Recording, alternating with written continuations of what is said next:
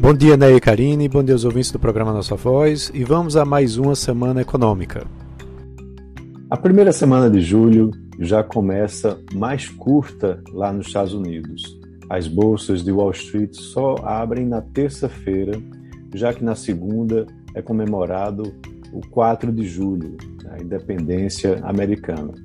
Os índices de ações fecharam em alta na última sexta-feira, mas os mercados sofrem né, com os temores de uma recessão como um reflexo da escalada de juros né, que tem sido é, finalmente conduzida pelo Banco Central Americano e por outros bancos centrais do mundo. Nessa quarta-feira, o Banco Central vai, o Banco Central Americano vai divulgar a ata mais recente da reunião do seu FONC, né, que é o Comitê de Mercado é, Aberto lá dos Estados Unidos. Vale lembrar que no mês de junho eles elevaram os juros da economia americana em 75 pontos base e a taxa passou a ficar entre 1,5 e 1,75. Essa é a maior alta desde 1994. Então, com base no resultado da, é, da reunião do FONC de junho, provavelmente é, o comitê deve ter um caminho de taxa semelhante né, para a próxima reunião. É, também é pensando aí nesses próximos passos do Fed que os investidores vão estar de olho no mercado de trabalho americano, né, que vai ser divulgado, os dados vão ser divulgados essa semana.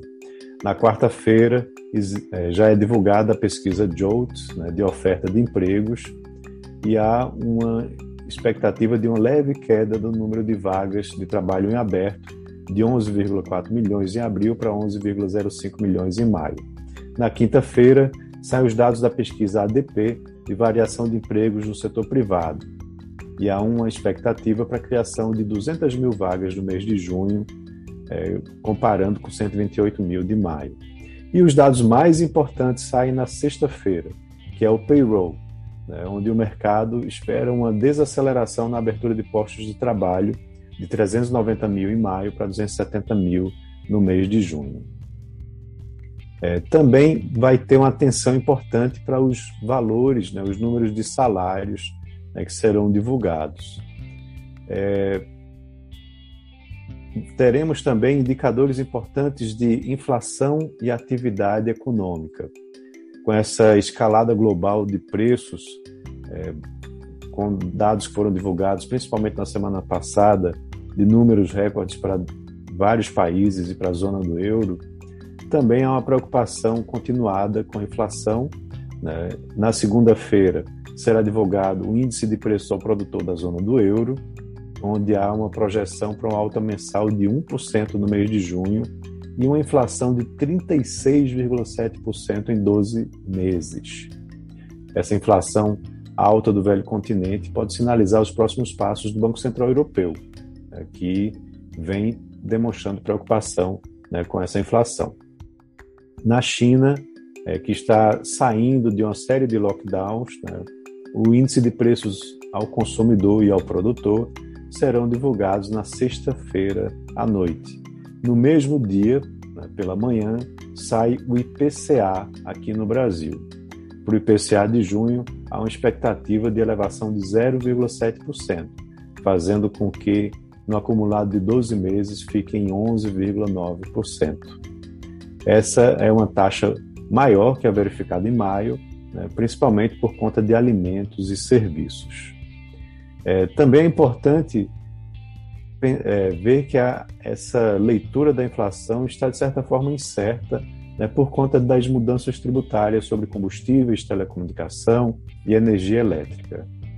É, depois de aprovar a redução das alíquotas, o Congresso agora vem se debruçando sobre a aprovação da PEC, que coloca o Brasil em estado de emergência para ampliar e estabelecer novos pacotes de auxílio, como, por exemplo, voucher para caminhoneiros e ajuda financeira para taxistas. Essa PEC tem um custo de 41 bilhões de reais, passou no Senado e retorna agora para a Câmara né, para ser aprovada nos próximos dias. Outro destaque da, agência, da agenda brasileira é, tem a ver com a produção industrial do mês de maio, que vai ser divulgado pelo IBGE na terça-feira. Há uma expectativa de alta de 0,7% na comparação com o mês de abril. É, também sobre indicadores de atividade econômica, a agenda no exterior traz as vendas de varejo na zona do euro na quarta-feira, produção industrial da Alemanha na quinta e é esperado a nova leva de índices de gerentes de compras, né, os PMIs, né, referentes ao setor de serviços, no Japão e China na segunda, na zona do euro e Reino Unido na terça e lá nos Estados Unidos na quarta-feira. Na questão da agenda corporativa, na sexta-feira, a GetNet vai ter uma assembleia extraordinária para deliberar sobre a saída da empresa da Bolsa. A rede de maquininhas, que é a terceira maior da América Latina, comunicou sua intenção de sair é, em maio, né, sete meses após sua estreia. Essa listagem foi resultado de uma cisão do Santander. Né, a empresa passou a fazer parte do Ibovespa de forma automática, mas sempre teve um problema de liquidez, né, de acordo com os analistas. Então é isso. Um abraço a todos e um ótimo início de semana.